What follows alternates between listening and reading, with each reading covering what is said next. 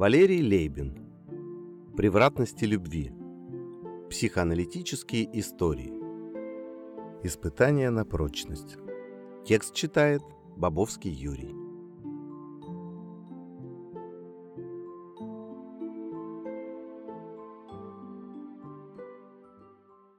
Это было несколько лет тому назад. К тому времени я уже постиг, как мне казалось, не только азы психоанализа, но и технические тонкости работы с пациентами. Словом, меня трудно было сбить с пути праведного, даже тогда, когда приходилось иметь дело с молодыми красивыми девушками. Не скрою, мне всегда нравилось работать с прелестными женщинами. Я получал какое-то особое удовольствие от общения с ними, но это не мешало моей профессиональной деятельности. Скорее наоборот, способствовало росту как терапевта, поскольку чаще всего меня посещало творческое вдохновение. Не жалея сил и времени, я отдавался любимому делу, с головой уходил в свою работу, благодарил судьбу за то, что некогда выбрал профессию психоаналитика, позволяющую сочетать приятное с полезным. Разумеется, у меня были моменты, когда я проклинал себя за каторжный труд все время привязан к пациентам и не можешь себе позволить лишнего, не говоря уже о дефиците свободного времени. Особенно тяжело было работать с капризными или совершенно невменяемыми пациентами. Причем, несмотря на все свои старания, подчас приходилось оказываться в дурацком положении, когда не удавалось излечить пациента до конца. И тем не менее я упивался сознанием того, что занят исключительно полезным трудом, Многие пациенты были мне благодарны за то, что я вытаскивал их из депрессии, и они становились вновь жизнеспособными. В таких случаях так и хотелось сказать себе «Ай да Пушкин, ай да сукин сын». Правда, с годами я становился все более уравновешенным и спокойным. Не поддавался отчаянию, если что-то не получалось, не предавался эйфории в случае несомненного успеха. Словом, работал. По мере силы профессионального роста помогал тем, кто обращался ко мне за терапевтической помощью, укреплял свое материальное положение и чаще всего пребывал в хорошем настроении. В тот раз, когда ко мне пришла очередная пациентка, я только что вернулся из краткосрочного отпуска, который провел на море. Был загорелым, веселым и свежим, как только что снятый с грядки огурчик. Накануне мне позвонил мужчина и, представившись солидным голосом, пояснил, что ему рекомендовали меня в качестве знающего своего дела психоаналитика. Когда я спросил, что заставило его обратиться ко мне, он пояснил, что речь идет не о нем самом, а о его жене, психическое состояние которой вызывает у него беспокойство. На мой вопрос, что его конкретно беспокоит, мужской голос трубки выдержал паузу и сказал, что речь идет о внезапном ухудшении здоровья его жены, причин которого он не ведает, он лишь выражает надежду на то, что опытный специалист сможет не только выявить эти причины, но и помочь обрести его жене покой и былое нормальное состояние духа.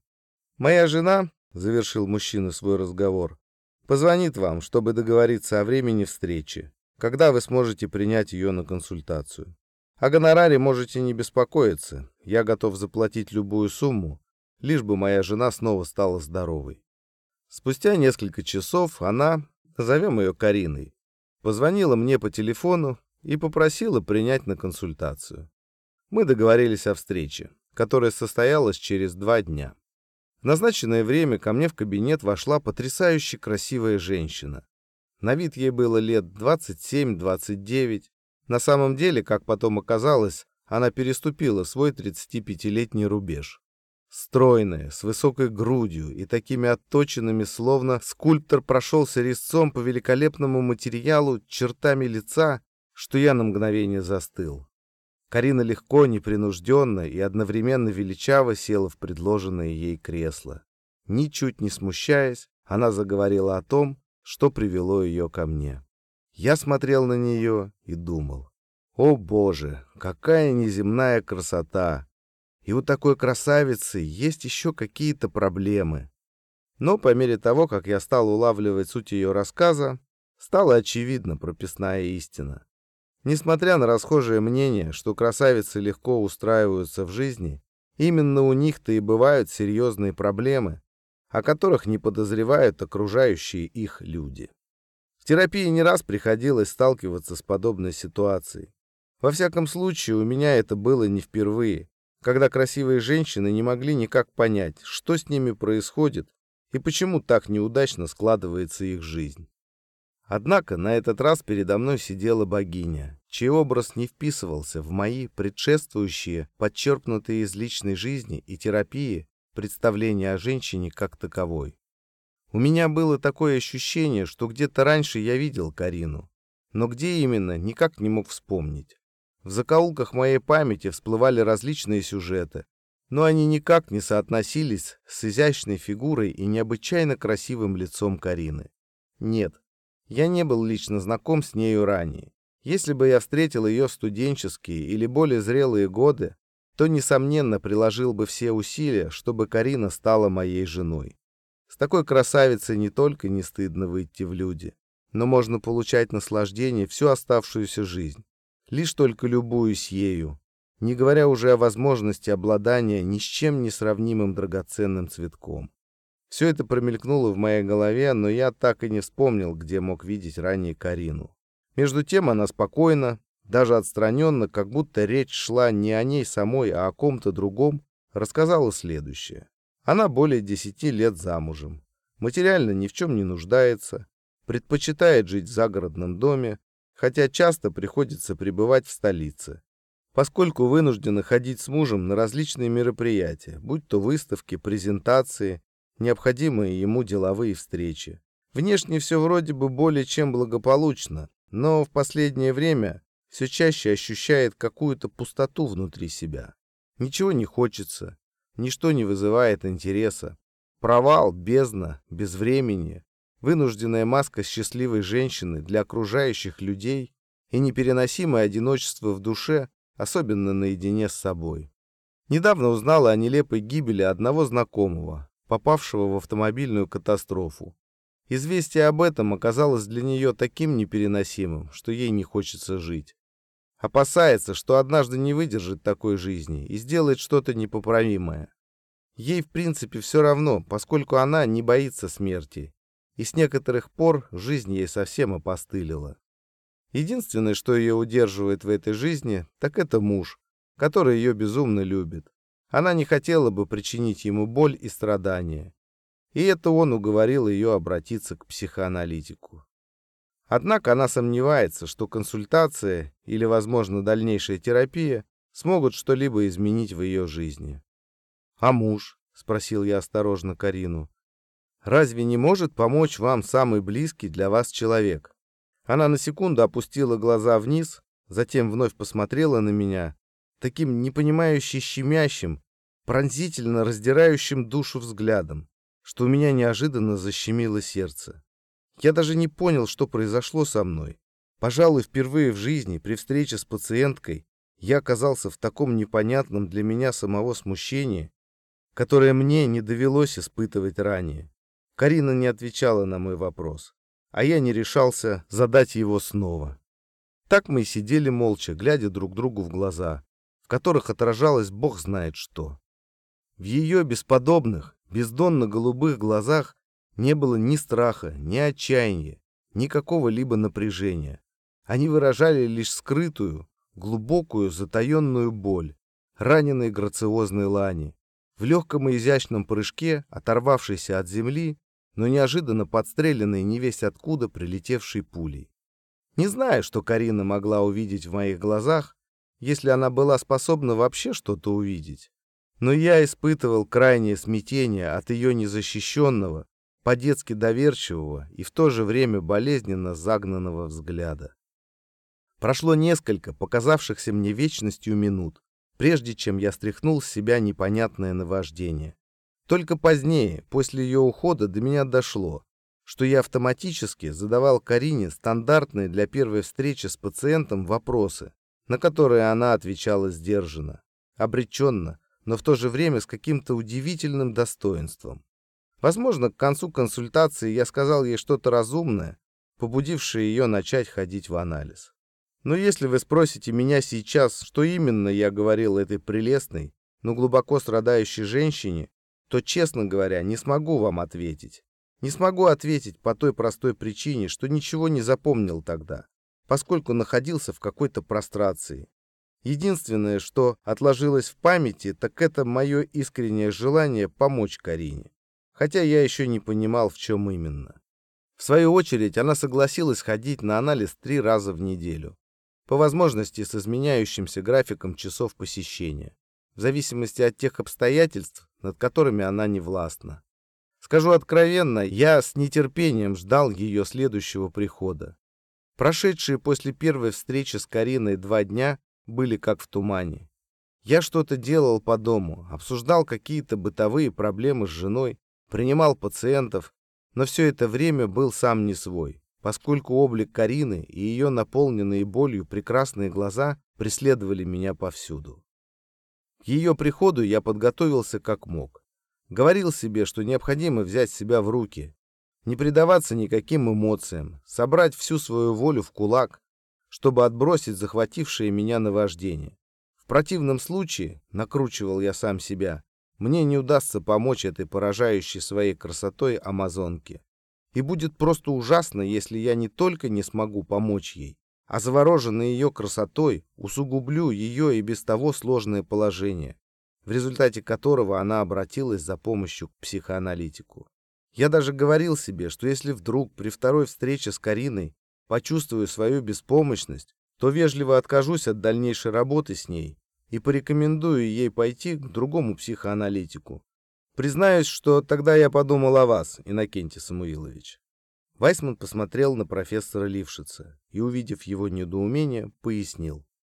«Да-да, Иннокентий Самуилович, подумал именно о вас, так как считаю вас первоклассным специалистом, способным не только не поддаваться чарам наипрекраснейших, неотразимых пациенток, но доводить до конца терапевтический процесс, независимо ни от каких обстоятельств жизни.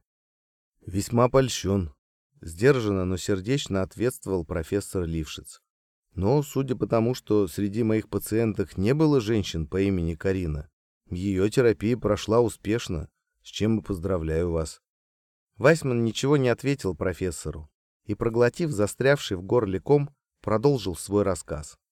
Итак, после двух дней непереносимого ожидания Карина появилась снова в моем кабинете. На ней была та же самая одежда, что и в первый приход ко мне. Элегантная бирюзовая блузка, оттеняющая голубизну ее потрясающих глаз. Темная, не длинная, но и не короткая юбка, плотно облегающая ее бедра и выгодно подчеркивающая ее тонкий стан. Небольшие по размеру, изящные и идущие к ее миловидному лицу золотые сережки, свидетельствующие о несомненном вкусе Карины, темные волнистые волосы, собранные в пучок и делающие ее моложе своих лет. Все это вместе взятое, несомненно, являло собой неземную красоту. Однако красота Карины была не вызывающей, а спокойной, броской и в то же время сдержанной. Другое дело, что во всем облике ее ощущалось что-то хрупкое, недосказанное и надломленное. Я предложил Карине лечь на кушетку. Без всякого стеснения, страха или жеманства она восприняла это как нечто само собой разумеющееся. Сидя в кресле позади нее, на этот раз я не почувствовал никакой растерянности. К своему удивлению, я не попал и под то наваждение, которое захлестнуло меня во время первого знакомства с Кариной чего я так опасался вновь. Словом, вся моя настороженность по поводу того, что, очарованный ее красотой, не смогу профессионально работать с этой женщиной, бесследно исчезла. У нас установился хороший терапевтический альянс. Буквально через несколько сессий Карина без какого-либо излишнего смущения стала рассказывать о различных периодах своей жизни. Чувствовалось, что ей необходимо было выговориться, поделиться с кем-то своими переживаниями, которые до этого времени носила в себе. И в моем лице она нашла благодарного слушателя. Ее история жизни не была какой-то особенной. Мне неоднократно приходилось выслушивать от других пациенток нечто подобное. Хотя, несомненно, в ней было что-то такое, что заставляло задуматься над превратностями судьбы женщины от природы, наделенной потрясающей красотой но в обществе окружающих ее людей оказавшейся глубоко несчастной и одинокой. С раннего детства Карина чувствовала себя, что называется, не в своей тарелке. И это ощущение она пронесла через всю свою жизнь. Если воспользоваться метафорой, то можно было сказать так. Неземной красоты, хрупкое и ранимое существо все время оказывалось в атмосфере неизменных страстей и отчуждения. Она была единственным ребенком, родившимся в неблагоприятной семье, где постоянные пьянки и ссоры между родителями делали ее детство безрадостным и невыносимым. Ее мать когда-то была красивой от природы одаренной девушкой, закончившей педагогический институт в одном из небольших городков России. Ее отец в прошлом перспективный юноша, обладавший математическими способностями, поступивший на физико-математический факультет какого-то вуза, но так и не закончивший его.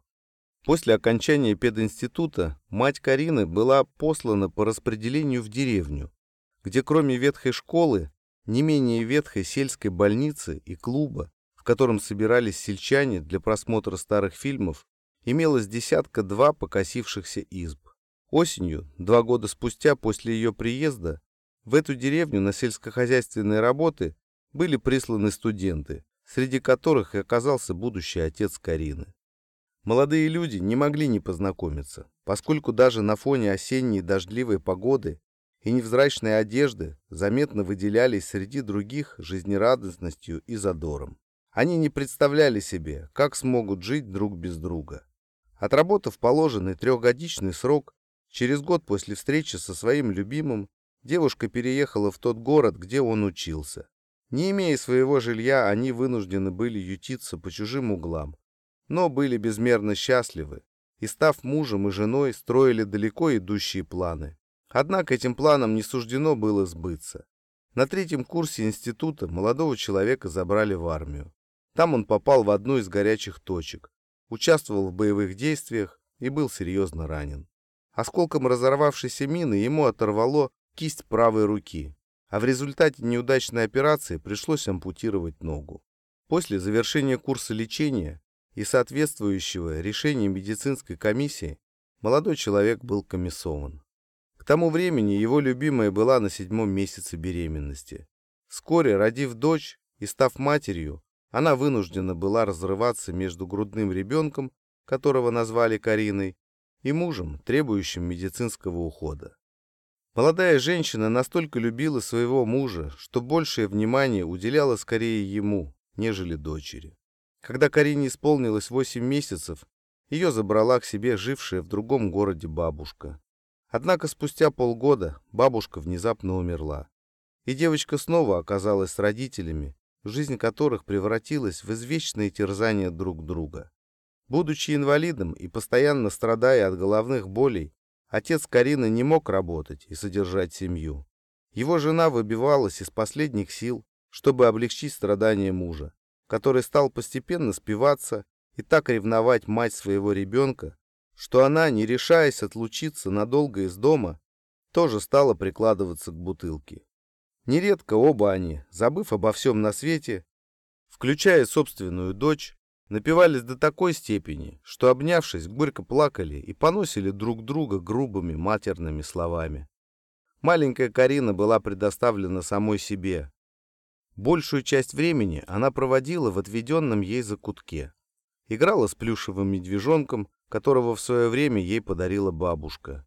Или просто сидела на полу, рисуя в своем воображении какие-то красочные картины. Карина почти ничего не помнила из своего раннего детства. Сохранилось в ее памяти только одно, часто посещавшее ее видение. По ее словам, предаваясь воображению, в возрасте трех-четырех лет она увидела себя сидящей на лугу в окружении ярких цветов и порхающих бабочек. Волшебные звуки ласкали ее слух. Лучи солнца согревали ее тело. Внезапно Появившаяся прекрасная фея подошла к девочке, погладила ее по головке и дала ей большое яблоко. Затем, прощаясь с девочкой, она сказала, что в следующий раз возьмет ее с собой, в свое волшебное царство, где растут красивые деревья, на которых много яблок, и где она сможет найти себе все, что захочет. Последующие годы, когда Карина ходила в детский садик, а потом в начальную школу, она неоднократно видела ту же самую картинку. Эта картинка появлялась в ее сновидениях и в ее воображении даже на уроках, когда она могла отключиться от всего происходящего в классе и перенестись в волшебный мир, о котором она никому не рассказывала. Правда, детали картинки менялись. Иногда вместо большого яблока могли появляться коробка конфет, арбуз или спелые вишни, а вместо феи — добрый старец с волшебной палочкой. Но всегда ее видения обрывались на том, что ее приглашали в какое-то новое для нее царство. Вполне очевидно, что в этих детских сновидениях и видениях отражались ранние желания маленькой девочки, лишенной не только материального достатка, но и родительской любви. Те желания, которые находили свое воплощение в образе феи или волшебника, зовущих ее, маленькую девочку, в новую, счастливую и ранее ей неведомую жизнь. Все это настолько типично для детей, растущих в неблагополучной семье, что нет необходимости говорить о последствиях развития ребенка, испытавшего в детстве дефицит материнской заботы и отцовской ласки. Как правило, такие дети становятся озлобленными и агрессивными или подавленными и безвольными. Однако Карина была исключением из этого правила. Вопреки дефициту любви со стороны матери и отца, девочка оказалась на удивление спокойным и уравновешенным ребенком. По ее отрывочным воспоминаниям и детскому восприятию создавалось впечатление, что ей действительно не приходилось вступать в какие-либо конфликты ни со своими сверстниками в детском саду и начальной школе, ни со взрослыми, будь то собственные родители, воспитатели или учителя. Оставаясь самостоятельной и самодостаточной, Карина с малых лет привыкла полагаться на свои собственные силы и не перекладывала вину на других людей, включая родителей, если у нее что-нибудь не получалось. Она жила в своем собственном мире, не пуская в него никого. В то же время девочка не была аутистом, отгороженным от внешней реальности. Другое дело, что ее безрадостное детство, а она не могла вспомнить ни одного дня рождения, наступления Нового года или какого-нибудь события, которые доставляли бы ей удовольствие, не способствовало ее восприятию жизни в радужных тонах. Тем не менее, Карина оставалась по-своему добрым и послушным ребенком, которому легко давалась учеба и которая не вызывала посторонних людей, включая ее сверстников и учителей, какого-либо отторжения или осуждения. Скорее напротив, знающие ее спившихся родителей, нередко оставляющих девочку голодной и плохо одетой, соседи удивлялись тому, как ребенок стал таким вежливым и отзывчивым, способным на самые добрые поступки. Впрочем, по собственным воспоминаниям Карины, в детстве она была такой тихой и незаметной, что на ее мало кто обращал внимание. И только в старших классах она почувствовала некоторое внимание со стороны сверстников, которые находили ее красивой. На одной из сессий Карина рассказала следующий эпизод. Это было в восьмом классе. У нее не было близких подруг ни в школе, ни за ее пределами. Со многими сверстниками она поддерживала ровные, ни к чему не обязывающие отношения. Да и никто из них не стремился поближе познакомиться с ней, поскольку при всей ее доброжелательности по отношению к другим людям сверстники по непонятным для них самих причинам чувствовали какую-то невидимую границу, через которую они не могли переступить. Так вот, однажды Карина, не желая сама того, случайно услышала разговор двух одноклассниц о ней, который происходил во время перемены между уроками. Одна из них говорила другой о том, что все мальчишки из их класса втайне влюблены в Карину. Причем она говорила это без всякой зависти или злобы, как будто констатировала сам факт. В ответ на это другая девочка заметила, что в этом нет ничего удивительного, поскольку Карина действительно потрясающе красива. Даже несмотря на то, что не прибегает ни к какой косметике и носит довольно скромную, явно не модную одежду. Смущенная от того, что невольно подслушала разговор одноклассницы себе, Карина поспешно покинула школьный буфет, где это происходило, и пошла в свой класс. На следующем уроке она никак не могла сосредоточиться, поскольку пыталась взглянуть на себя объективно и понять, почему, как говорили ее одноклассницы, все мальчишки влюблены в нее. Придя домой из школы и застав привычную сцену беспробудного пьянства родителей, которые в отключке лежали на грязной кровати, Карина закрылась в ванной комнате и внимательно посмотрела на себя в зеркало. Разумеется, она и раньше много раз видела свое отражение в нем, когда умывалась по утрам. Однако никогда не задерживалась так долго перед зеркалом и не обращала особого внимания ни на свое лицо, ни на свою фигуру. И только в этот раз, после пристального разглядывания себя в зеркале, она не без изумления обнаружила, что кажется действительно не дурна. Выслушав рассказанный Кариной эпизод, я сказал ей, что многие девочки любят вертеться перед зеркалом и прилагают массу усилий для того, чтобы выглядеть красивыми. Она пожала плечами и ничего не ответила. Тогда я спросил ее, разве до этого эпизода вы не замечали повышенного внимания к себе со стороны мальчиков? Не отводя глаз от какой-то точки на прикрывающих окно шторах, Карина спокойно ответила. Нет, ни в детстве, ни в подростковом возрасте меня никогда не интересовал мой внешний вид. И я просто не понимала, что значит быть красивой. Обыкновенное лицо, обыкновенная фигура, глаза, нос, рот — все на месте. Мальчики были для меня одноклассниками, с которыми иногда интересно было поговорить о любимых школьных предметах. Но я не видела, чтобы они относились ко мне как-то по-особому если не считать их попыток подергать меня за косы, которые я носила до шестого класса. Впрочем, мальчики относились точно так же и к другим девочкам. Правда, должна признать, позднее они почему-то не допускали тех вольностей по отношению ко мне, которые проявляли по отношению к другим одноклассницам.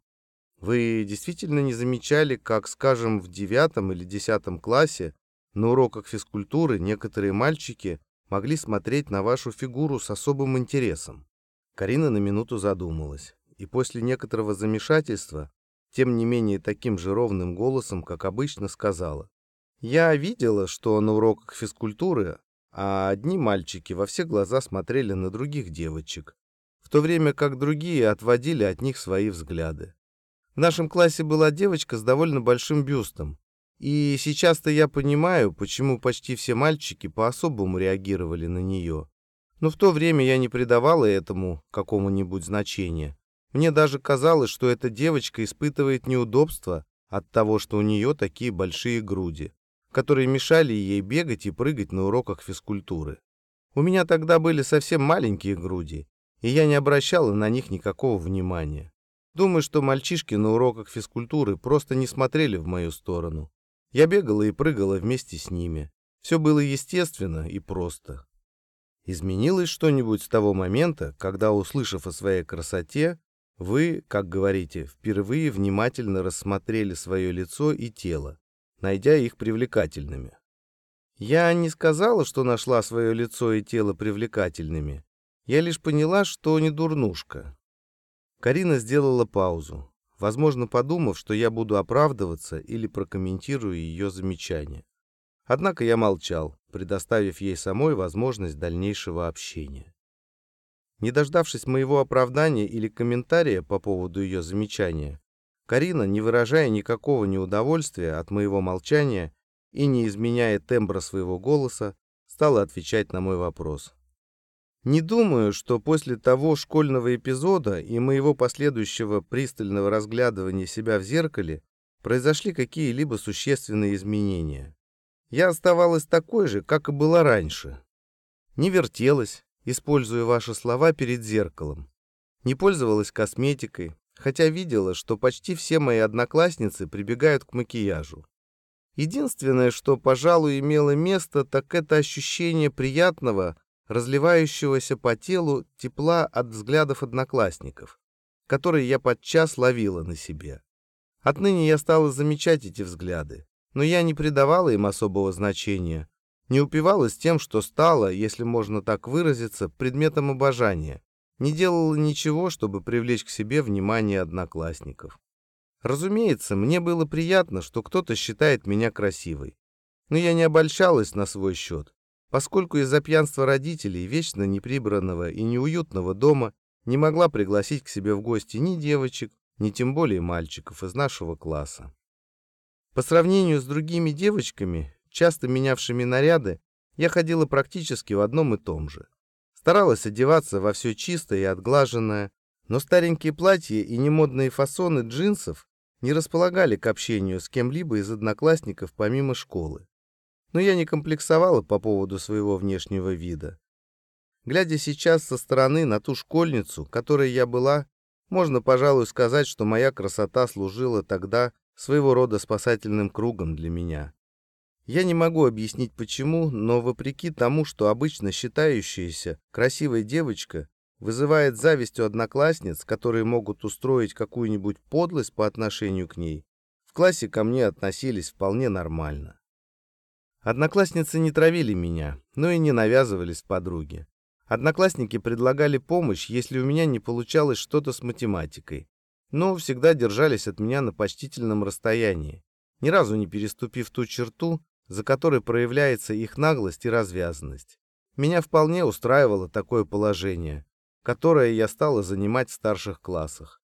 Ко мне никто в школе не приставал. Напротив, я ощущала какое-то непонятное уважительное отношение ко мне со стороны одноклассников. И мне было комфортно со всеми. Хотя больше всего мне нравилось одиночество. Точнее, не одиночество, а возможность оставаться наедине с собой и предаваться своим фантазиям, в которых уже не было фей или волшебников, зато часто появлялся красивый, сильный и добрый принц. «Принц на белом коне?» — осторожно спросил я Карину. «Почему на белом коне?» В свою очередь задала она мне недоуменный вопрос, на который, не дожидаясь моего ответа, сама же дала пояснение. Вовсе не на белом и даже не на коне. В моих девичьих фантазиях принц сам спускался с небес. У него не было крыльев, как у ангела, не было и парашюта, как у летчиков. Он просто медленно опускался с небес на землю. Подходил ко мне, брал меня за руку, так что у меня сердце замирало от радости, и уводил меня в какой-то неведомый край, где все цвело, благоухало, пело. По мере того, как во время анализа Карина делилась своими воспоминаниями и переживаниями, стало понятно, почему ей пришлось обратиться за помощью к психоаналитику. Окончив школу и получив аттестат зрелости, молодая девушка уехала от родителей в Москву и предприняла попытку поступить в педагогический институт. Она не была уверена, что сможет сдать успешно вступительные экзамены. Но, к ее удивлению и радости, все устроилось как нельзя лучше. Карина прошла по конкурсу, поступила на первый курс педагогического института и получила место в общежитии. Первые два года учебы были довольно трудными для Карины. И дело не только в том, что в отличие от школьной программы, постижение которой ей давалось легко, учеба в институте отнимала значительно больше сил и времени. Поскольку ей никто не помогал в материальном отношении, то приходилось подрабатывать, чтобы как-то свести концы с концами. Кроме того, в Москве у нее не было ни родных, ни знакомых которые могли хотя бы психологически поддержать девушку, впервые оказавшуюся наедине с собой в таком большом городе. Да и на сокурсников по общежитию она не могла рассчитывать, так как ей ни с кем не удалось сойтись поближе. В переходный период от школы к институту Карина превратилась в настоящую красавицу, на которую засматривались не только молодые люди, но и пожилые мужчины, с которыми ей приходилось сталкиваться подчас на московских улицах. Другая девушка воспользовалась бы своими природными данными и сделала все для того, чтобы как-то облегчить себе жизнь в столице. Но это было неприемлемо для Карины. Она избегала каких-либо знакомств, оставалась скромной, замкнутой в своем мире и недоступной для тех, кто предпочитал легкий флирт или короткие встречи заканчивающиеся, как правило, ни к чему не обязывающими сексуальными отношениями. После двух лет учебы в институте и пребывания в Москве Карина более или менее адаптировалась к столичной жизни. Правда, помимо лекционных и семинарских занятий в институте, она предпочитала проводить большую часть времени или за учебниками в библиотеке, или в прогулках по столице. Причем одна, а не в компании. Кафе, рестораны и дискотеки ее вообще не интересовали. Не говоря уже о том, что стипендии и тех небольших денег, которые ей удавалось иногда заработать, едва хватало на элементарное выживание. Однажды, когда Карина была уже на четвертом курсе института, ей пришлось пережить нечто такое, что фактически предопределило ее последующую жизнь. Одна из студенток, с которой она жила вместе в комнате в общежитии, уговорила Карину пойти на день рождения к молодому человеку. Она умоляла ее, говоря о том, что от этой встречи зависит очень многое. Ей хотелось выйти замуж за москвича, а присутствие Карины, как убеждала она, будет способствовать реализации ее замысла. Карина не понимала, как она может помочь. Казалось бы, напротив, по сравнению с незрачной внешностью этой студентки, ее красота способна ослепить любого молодого человека, и это может оказать плохую услугу девушке. Но студентка так просила Карину пойти вместе с ней, что, не желая того, той пришлось согласиться. Тем более, что зашедший к ним в общежитие молодой человек тоже просил Карину украсить своим посещением его день рождения. Назначенное время две девушки пришли к нему на квартиру. Там уже было несколько гостей, таких же, как они, студентов. Кого-то из них Карина знала по институту, но среди гостей были и другие, с которыми она познакомилась впервые. Среди последних был Сергей. Высокий, довольно симпатичный студент из какого-то престижного вуза.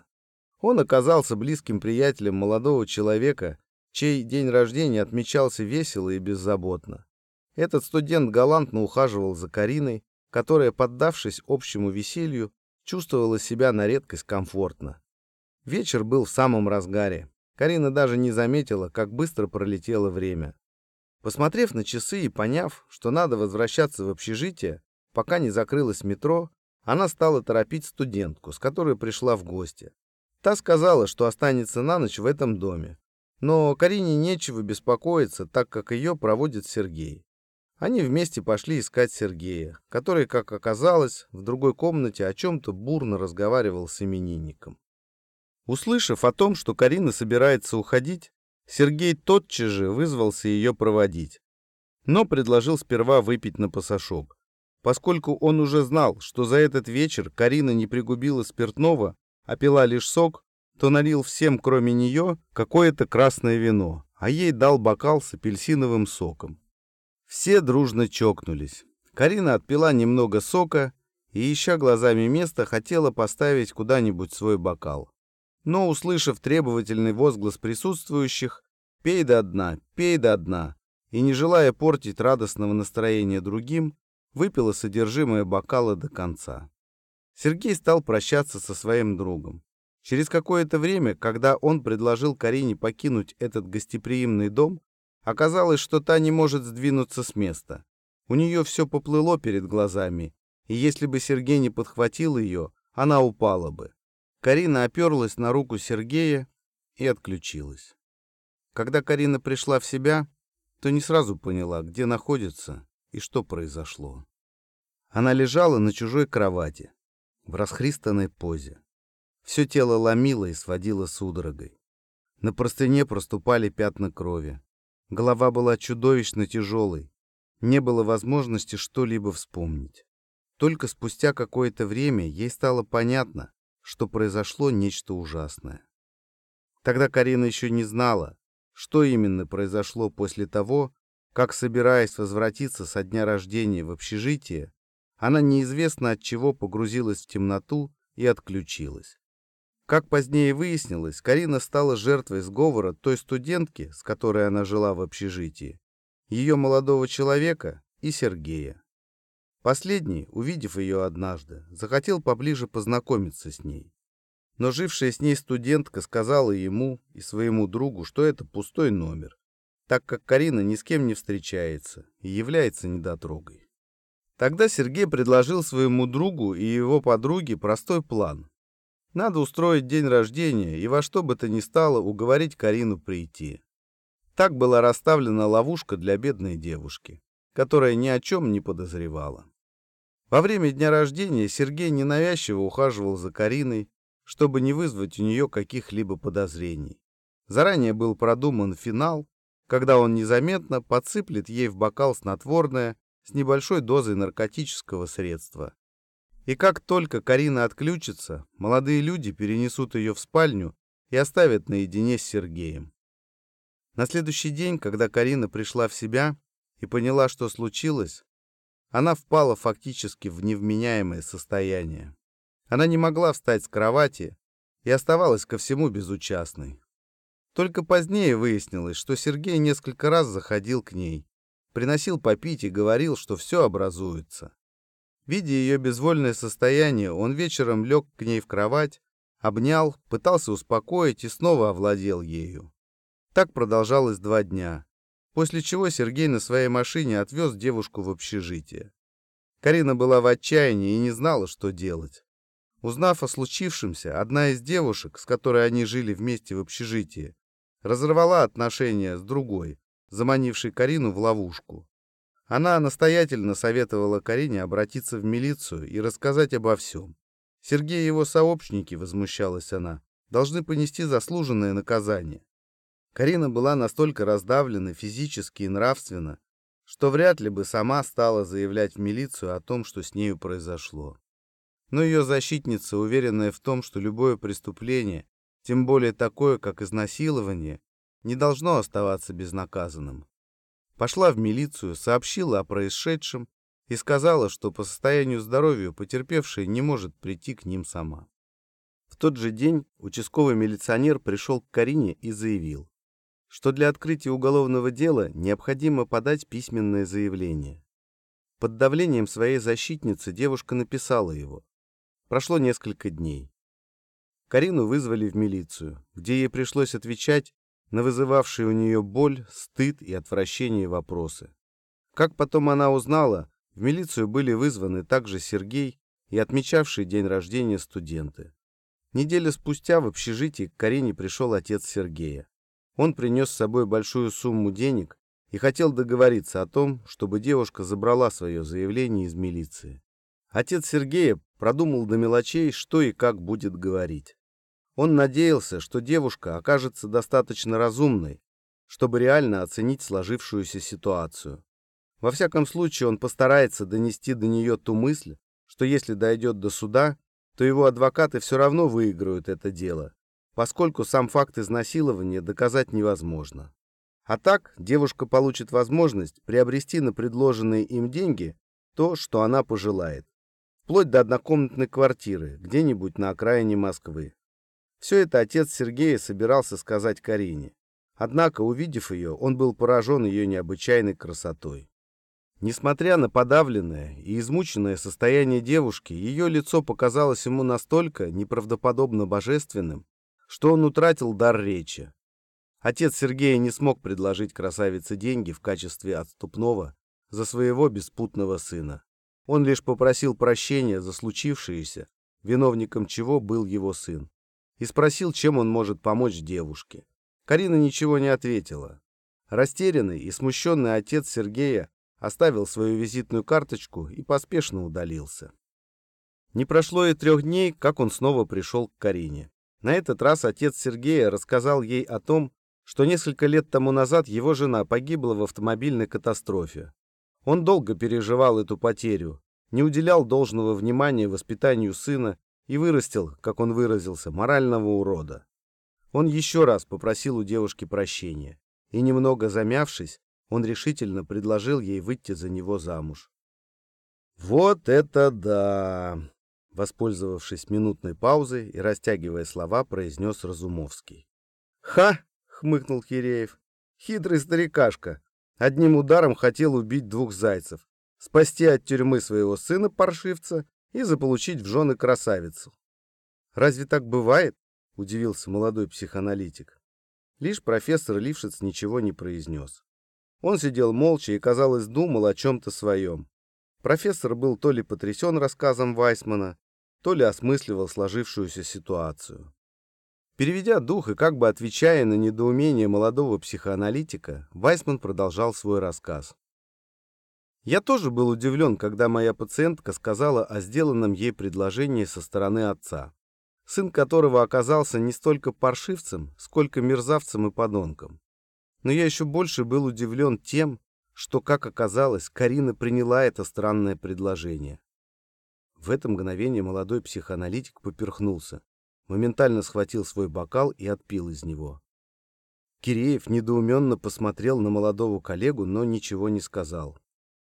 Вайсман переждал эту немую сцену, после чего продолжил свое повествование. Он пояснил, что на его вопрос, почему Карина приняла предложение в общем-то незнакомого мужчины, пациентка не смогла ответить что-либо вразумительное. Она лишь сказала, что в этот момент у нее наступил какой-то ступор. Карина не хотела жить, но у нее не было сил, чтобы покончить с собой. Рассказ отца Сергея о трагической смерти жены никак не затронул ее. Вместе с тем у нее отсутствовало и чувство мщения по отношению к его сыну. В тот момент ей было все равно. По ее собственному выражению, у нее наступила атрофия чувств, а восприятие реальности полностью исчезло. Она даже не помнила, что ответила отцу Сергея. Последующие несколько дней прошли для нее как в тумане. Отец Сергея предпринял все возможные усилия к тому, чтобы перевести Карину в свой загородный дом. И договорился с работниками ЗАГСа о срочной регистрации брака. Без каких-либо торжеств, не привлекая к себе внимания окружающих, они стали мужем и женой. Муж Карины не был стариком. Тогда этот 47-летний преуспевающий бизнесмен выглядел бодрым, энергичным, порядочным мужчиной, настолько очарованным необыкновенной красотой своей молодой жены, что делал для нее все возможное и невозможное. Он окружил Карину теплом и заботой, сделав все для того, чтобы ничто не напоминало ей о происшедшем с ней несчастье. Замяв дело об изнасиловании девушки, он срочно отправил своего сына учиться за границу и фактически порвал с ним дальнейшие отношения. Прошло немало времени, прежде чем Карина пришла в себя и немного оттаяла.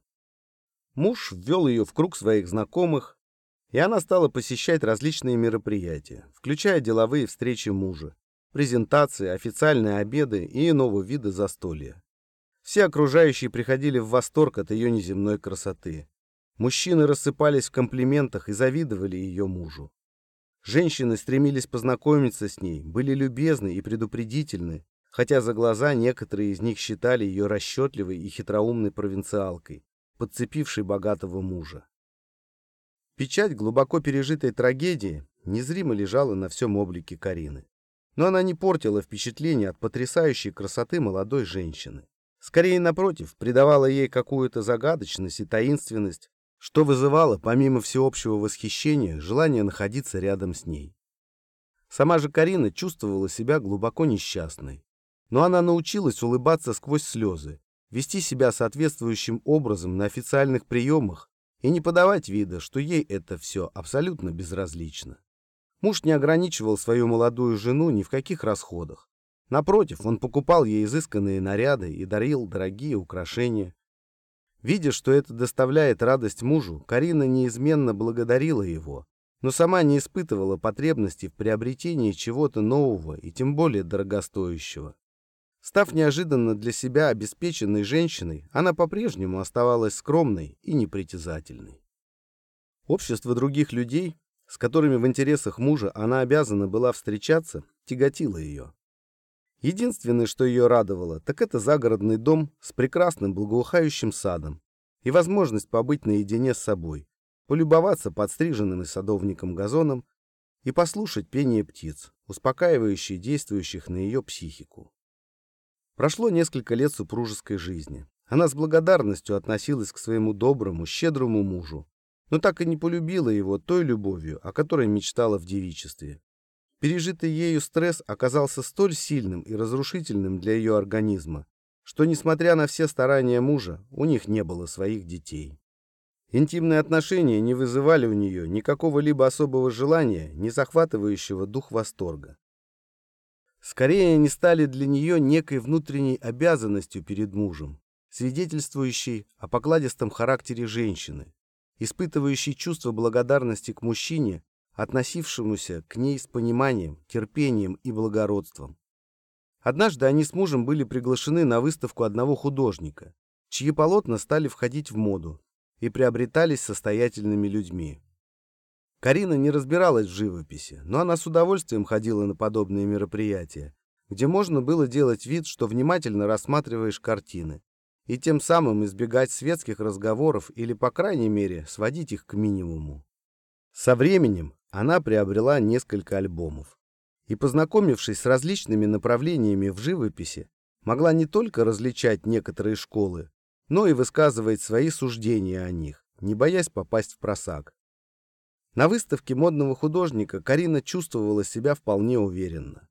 Ей понравились его картины, особенно портреты, на которых были запечатлены известные политические деятели и представители художественной интеллигенции, включая писателей, музыкантов.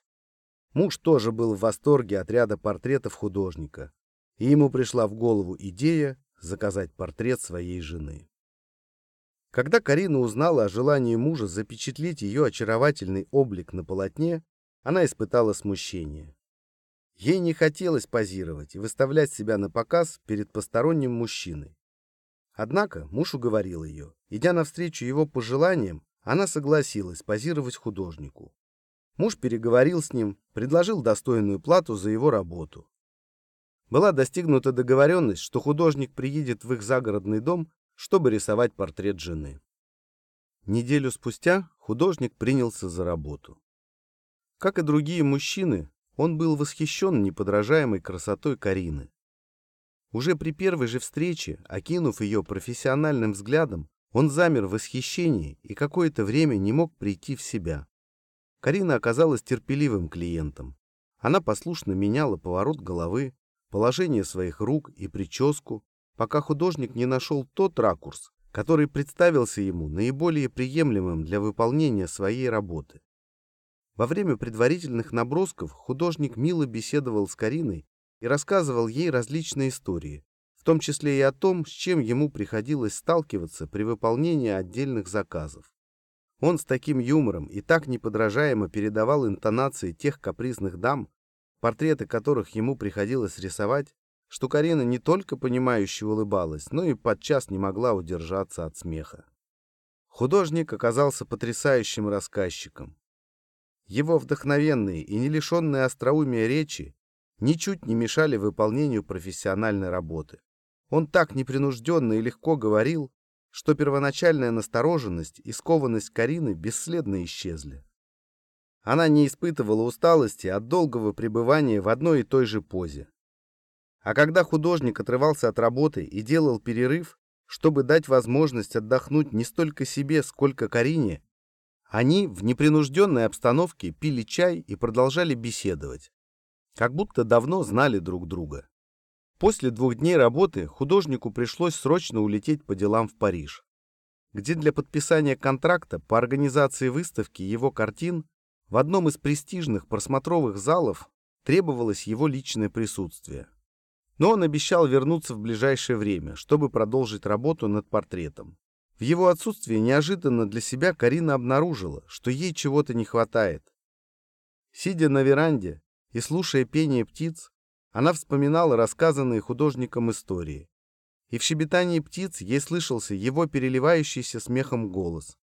Карина поймала себя на том, что, ложась спать, вспоминала художника, чьи волнистые волосы Изящные руки и карие глаза незаметно запали ей в душу.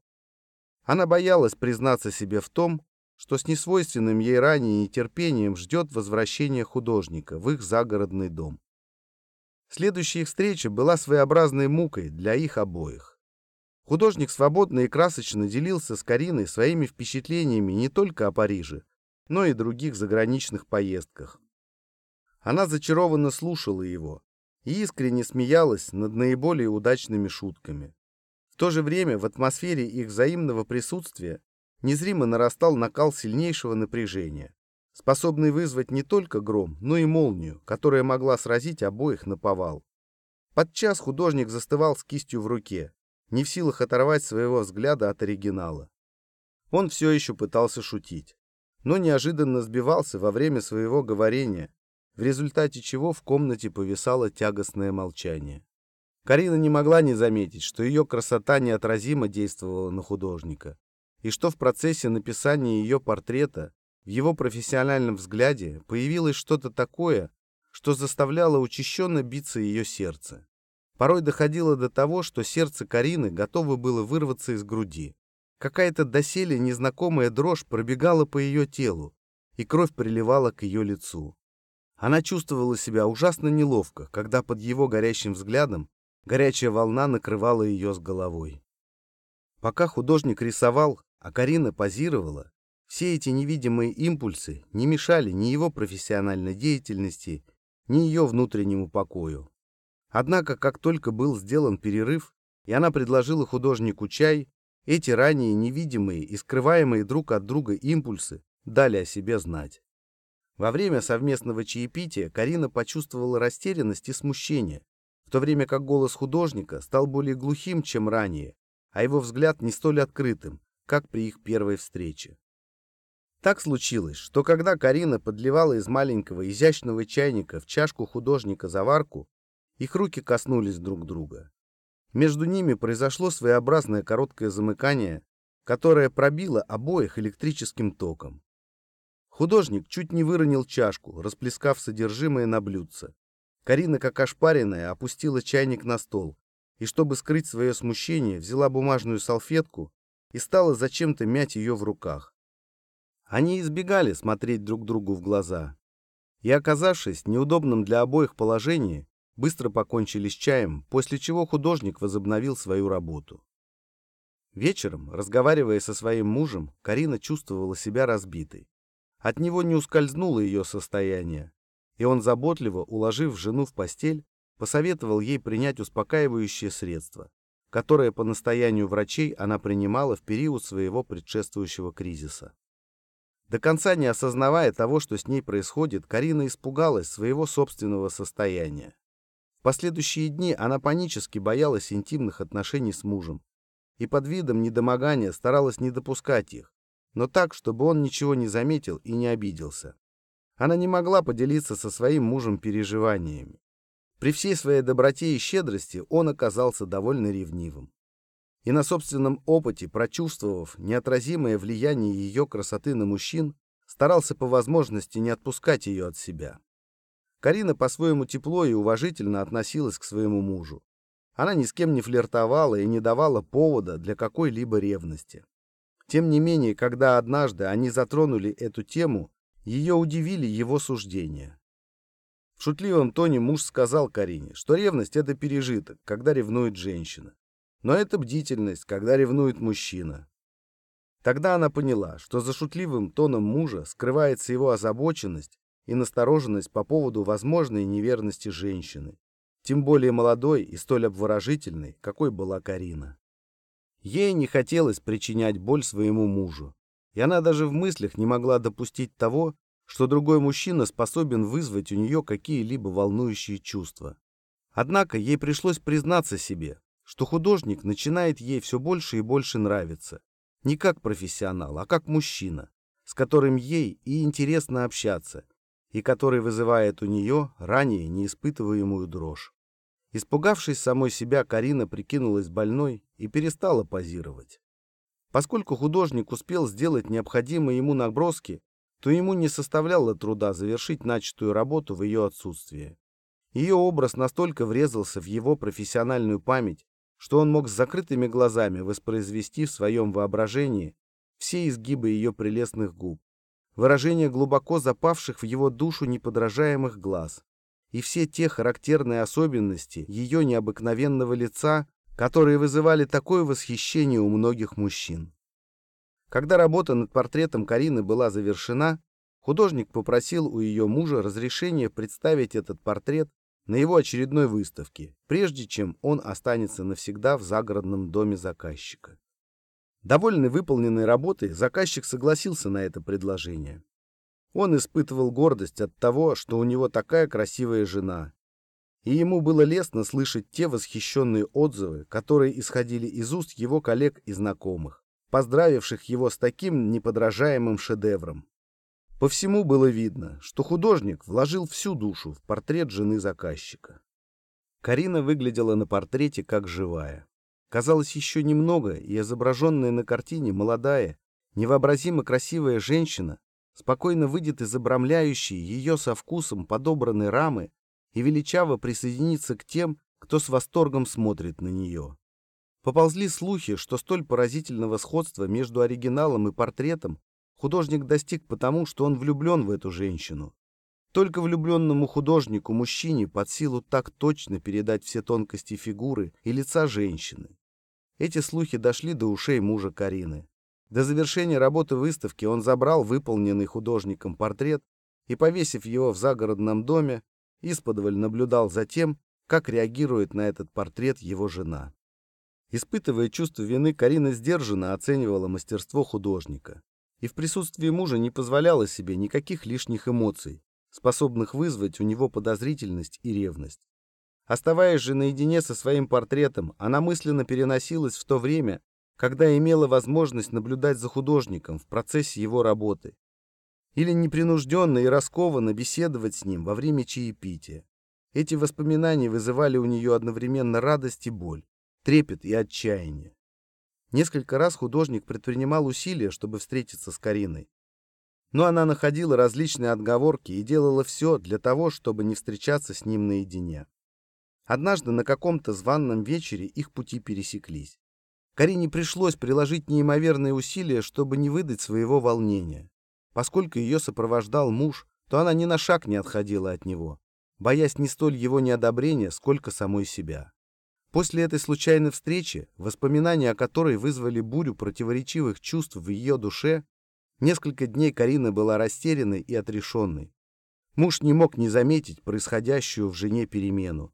Я, обуреваемый ревностью, тщательно пытался скрыть от нее свое раздражение. Сердце Карины разрывалось на части. Она испытывала потрясение от внезапно обрушившихся на нее и всеми силами сдерживаемых чувств, которые разбудил в ней художник. В то же время она корила себя за эти готовые вырваться наружу чувства, которые могли причинить боль доброму и щедрому мужу. Бессознательное чувство вины настолько глубоко охватило Карину, что она дала себе зарок ни при каких обстоятельствах больше не встречаться с художником. Решившись на этот шаг, шедший вразрез с испытываемым к нему влечением, Карина ограничила, насколько это было возможно, свои выходы с мужем в свет.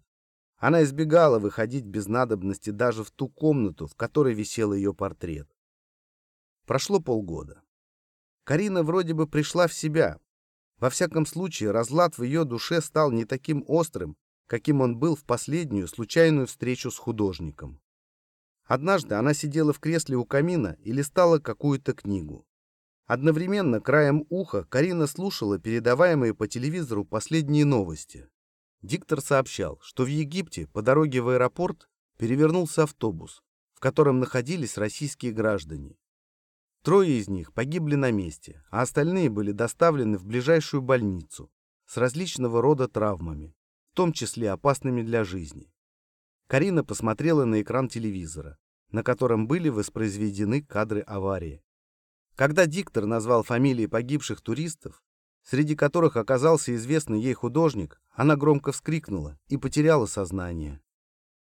Прибежавшая на шум домработница застала свою хозяйку, лежащей без движения на ковре, возле камина. Она тут же позвонила хозяину дома, который, находясь по делам в Москве, спешно дал соответствующее распоряжение и через некоторое время примчался в свой загородный дом. К тому времени Карина пришла в себя, но ее побелевшее лицо и судорожно блуждающие глаза заставили ее мужа вызвать на дом их лечащего врача. Приехавший врач сделал все возможное для стабилизации состояния молодой женщины и успокоил ее мужа, так как не нашел ничего серьезного. Однако с того дня Карина стала как будто неживая. Она была по-прежнему потрясающе красивой, но в ее глазах не отражалось ничего, кроме затаенной боли, так знакомой ее мужу при их первой встрече. Поскольку, несмотря на все старания вызываемых к ней врачей, состояние Карины не улучшалось, ее муж оказался на грани собственного помешательства. Ему ничего не оставалось делать, как прислушаться к совету одного из коллег по бизнесу, который, имея опыт проживания с женой, нуждающейся в психиатрической помощи, порекомендовал ему обратиться за консультацией к психоаналитику. Так, подытожил свой рассказ Вайсман, Карина стала его пациенткой. На протяжении нескольких месяцев анализа, постепенно поведавшей ему о трех трагических и печальных событиях, которые пришлось перенести ей в своей жизни. Кстати, как пояснил он, когда Карина рассказывала о выставке, на которой был представлен ее портрет, ему стало ясно, где он мог видеть эту красивую женщину, до того, как она пришла в анализ. Дело в том, что он сам был одним из посетителей выставки, вошедшего в моду художника, и был поражен красотой, изображенной на портрете молодой женщины. Правда, когда он увидел ее впервые в своем кабинете, ему никак не удавалось вспомнить, где он мог видеть эту красивую женщину ранее. «Печальная история», — сочувственно сказал Разумовский. Муж этой бедной женщины был, безусловно, прав, когда своевременно обратился за помощью к психоаналитику. «Чем же закончился курс терапии?» — тихим голосом спросил Вайсмана молодой психоаналитик. Вайсман не замедлил с ответом и рассказал о тонкостях психоаналитической терапии, связанных с различными формами проявления сопротивления пациентки, эмпатии, переноса и контрпереноса, о которых слушавшие его коллеги знали не понаслышке. Он откровенно признался, что после более чем годичной работы с Кариной испытал отцовское чувство к ней. Ему хотелось по-отечески прижать ее к своей груди пожалеть, дать выплакаться и обсудить те стратегии поведения, которые могли бы свести до минимума возможные переживания, связанные с возникновением тех или иных проблем. Их откровенные беседы о том, что происходило в жизни с Кариной, как и почему переживаемые ею события, включая изнасилование, замужество и возникшие у нее чувства по отношению к художнику, загнали ее в депрессию, а также размышления о любви и смысле жизни способствовали улучшению ее физического и психического состояния. Карина стала более жизнерадостной и общительной, чем ранее. Заново пережив все то, что с ней произошло, и разобравшись в своих бессознательных желаниях и чувствах, она ощутила вкус жизни и с надеждой смотрела в будущее. Однажды, после завершения очередной сессии, она в порыве признательности обвела руками шею психоаналитика и заплакала. Но это были слезы, вызванные не безысходностью, а той благодарностью, которую она питала к нему. Вайсман поотечески погладил Карину, успокоительно провел своей рукой по ее голове и плечам. В этом отношении он занял в какой-то степени позицию венгерского психоаналитика Шандора Ференце, который в 1920-х годах выступил с идеей изнеживающего анализа. Суть этого анализа состояла в том, что в ряде случаев психоаналитик должен принимать на себя роль заботливой матери, быть участливым по отношению к пациентам и проявлять материнскую заботу о нем до тех пор, пока тот не сможет справляться со своими проблемами самостоятельно. Вайсман пояснил слушающим его психоаналитикам, что в тот момент, когда он по-отечески, по-матерински, погладил Карину, ее близость к нему не вызвала у него ничего подобного тому, что бывало при встречах с другими женщинами. Увлекаясь женщинами, не являвшимися его пациентками, и встречаясь с ними, он чувствовал себя мужчиной. Малейшее соприкосновение с их телом вызывало у него естественную реакцию организма, которая неизбежно толкала его на дальнейшие сексуальные отношения. Но Карина вызывала в нем отеческие чувства. И поэтому, когда она обвела его шею руками, он не испытал того волнения, которое обычно неудержимо влекло его к проявлению инициативы, способствующей сближению между мужчиной и женщиной. Какое-то мгновение они стояли обнявшись, после чего, легко отстранившись от психоаналитика и улыбнувшись ему, Карина тепло попрощалась со своим спасителем. Через день она позвонила ему, поблагодарила за оказанную ей помощь и сказала, что чувствует себя просто прекрасно и как никогда ранее верит в собственные силы. На этом, собственно говоря, и была завершена терапия Карины. Правда, как считал Вайсман, можно было бы еще какое-то время продолжать анализ, чтобы закрепить достигнутые позитивные результаты. Но Карина сказала, что чувствует себя прекрасно и обладает, как ей представляется, достаточными силами, чтобы отныне справляться со своими проблемами самостоятельно. Спросив о том, может ли она, если возникнет в том необходимость, рассчитывать вновь на него, и получив положительный ответ от психоаналитика, Карина попрощалась с ним и больше не звонила. «И ты, Аркаша, больше никогда не встречался с этой красавицей?» — спросил Вайсмана Киреев. «Нет», — коротко ответил тот. После некоторого молчания присутствующих профессор Лившиц грустно, но с какой-то теплотой произнес. Раз пациентка больше не обращалась за помощью к психоаналитику, то, надо полагать, она действительно вышла из состояния депрессии и зажила по-новому. По всей видимости, можно считать работу психоаналитика с данной пациенткой вполне успешной. Не так ли, Аркадий Григорьевич? После некоторого раздумья Вайсман осторожно ответил. «Даже не знаю, что сказать вам, Иннокентий Самуилович. Я действительно больше ни разу не встречался с Кариной, хотя часто вспоминал ее и долгое время находился под впечатлением от ее неземной красоты. Однако по прошествии, кажется, семи или восьми месяцев я случайно узнал о том, что меня потрясло до глубины души. Вайсман внезапно замолчал.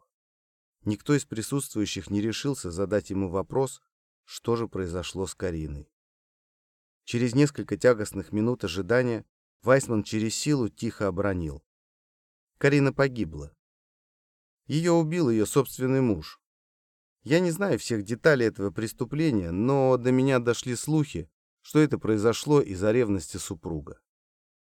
Сидевшие рядом с Вайсманом психоаналитики не могли произнести ни слова. Он же встал со своего кресла, подошел к коробке со свечами и, взяв одну из них, сменил догоревшую и зажег новую. Спустя какое-то время тягостное молчание было нарушено Разумовским, который не нашел ничего лучше, чем констатировать. Да, чрезвычайно печальна судьба этой женщины.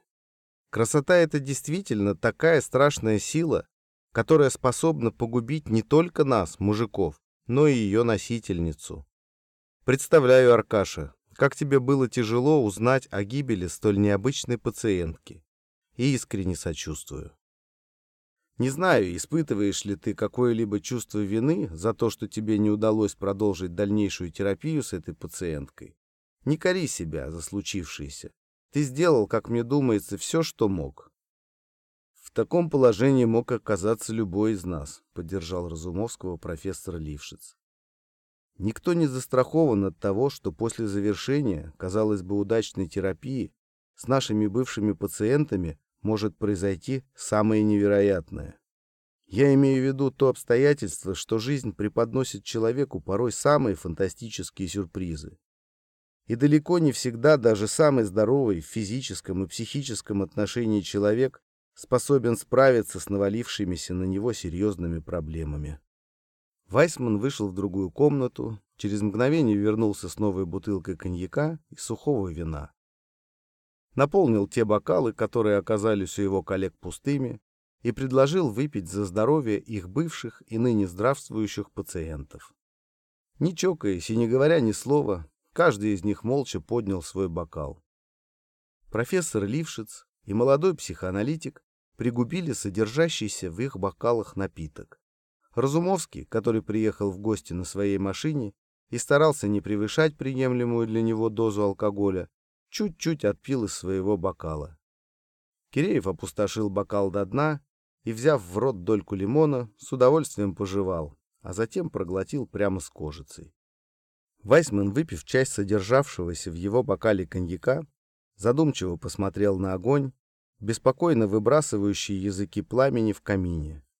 Все сидели в глубоком молчании. Каждый думал о чем-то своем. Лишь спустя минут семь-десять Вайсман, сбросив охватившее его оцепенение, предложил продолжить терапевтическую историю. Поскольку после печального рассказа о судьбе Карины никто из присутствующих не решался начать свое повествование, то, прервав затянувшееся молчание, Разумовский с каким-то обреченным, но в то же время наигранно решительным видом вызвался рассказать одну из своих терапевтических историй. При этом он сразу же предупредил, что эта история совсем не похожа на ту, которая была описана Вайсманом. Более того, она чертовски банальна и вряд ли вызовет интерес у кого-нибудь из присутствующих.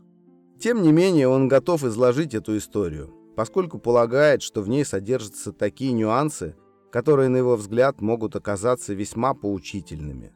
поучительными не столько для его старших коллег, сколько для молодого психоаналитика, которому в его терапевтической деятельности наверняка придется столкнуться с целым рядом загадок, связанных с тайными закоулками человеческой души. Итак, завершил свое вступительное слово Разумовский, я хочу поделиться с вами, дорогие коллеги, одной историей, действующим лицом которой был мужчина, оказавшийся не столько лжецом на кушетке, сколько обманщиком, не ведающим того, что обманывал прежде всего самого себя.